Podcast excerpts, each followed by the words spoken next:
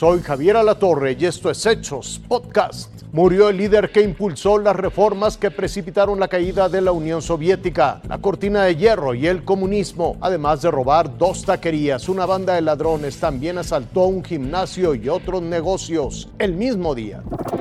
Mikhail Gorbachev provocó una revolución en la hoy extinta Unión Soviética y con eso no solo ayudó a derribar el muro de Berlín, sino también a disolver a la Unión Soviética y al comunismo en Europa, que duró casi 70 años. Gorbachev nació en 1931 en el seno de una familia de agricultores. Se unió al Partido Comunista Soviético como estudiante de Derecho y ascendió de rango. En Moscú, Gorbachev también conoció al amor de su vida, a Raísta. Los dos se casaron en 1953 y tuvieron una hija. En 1985, Gorbachev se convirtió en el secretario general más joven en la historia del Partido Comunista Soviético.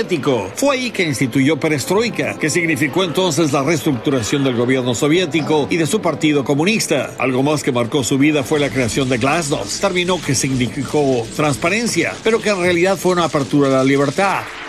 Eso abrió la Unión Soviética al mundo. Esas dos reformas fueron su principal instrumento para ponerle fin a la Guerra Fría. Fueron los puntos en común con el presidente Ronald Reagan de Estados Unidos los que permitieron que entre los dos acordaran el Tratado de Reducción Nuclear de Misiles Intercontinentales en 1987. Los dos se hicieron buenos amigos. Gorbachev, años después por su trabajo, recibió el Premio a la Libertad. Pero la apertura y las reformas de Gorbachev hicieron que el Partido Comunista perdiera el control del poder. El 26 de abril de 1986, el reactor nuclear de la planta nuclear de Chernóbil quedó expuesto después de una explosión interna. Y Gorbachev escribió que eso le abrió los ojos, mostrándole las horribles consecuencias de la energía nuclear, incluso cuando se utiliza con fines no militares.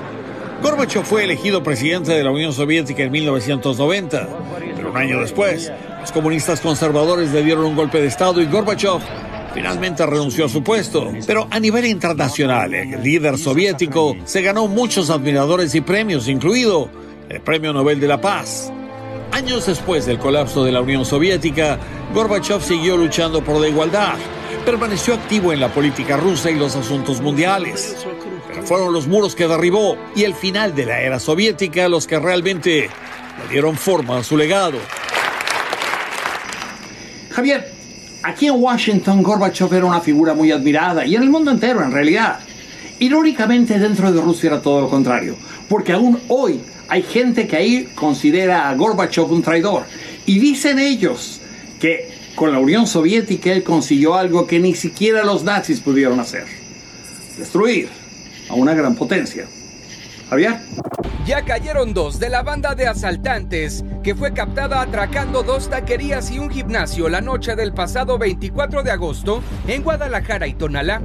Se trata de Jonathan Santiago N de 29 años y Juan Jasón N de 20. Ambos fueron detenidos por policías de Guadalajara en Plutarco Elías Calles y la calzada Juan Pablo II. Se observan a dos masculinos, estos ingiriendo bebidas embriagantes en vía pública por lo cual se les hace una inspección, localizándole a cada uno de ellos tres dosis de lo que aparentemente es droga conocida como cristal. Al estarlos verificando, estos por sus características físicas y algunos señalamientos de los vecinos, son los mismos que han estado efectuando robos en esta zona. A decir de las denuncias de vecinos, ellos son los sujetos que amedrentaron a los comensales de una taquería en la colonia Oblatos. Luego asaltaron en un gimnasio de la colonia Jalisco y terminaron su jornada delictiva en una taquería también en la colonia Jalisco. Todo esto en menos de 30 minutos.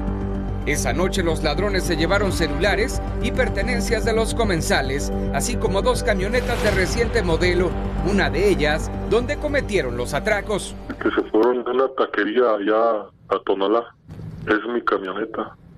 Y también robaron en un gimnasio robaron muchos celulares, cartera y dinero. Los dos detenidos quedaron a disposición del Ministerio Público. Juan Carlos Robles, Fuerza Informativa Azteca. Hasta aquí las noticias, lo invitamos a seguir pendiente de los hechos.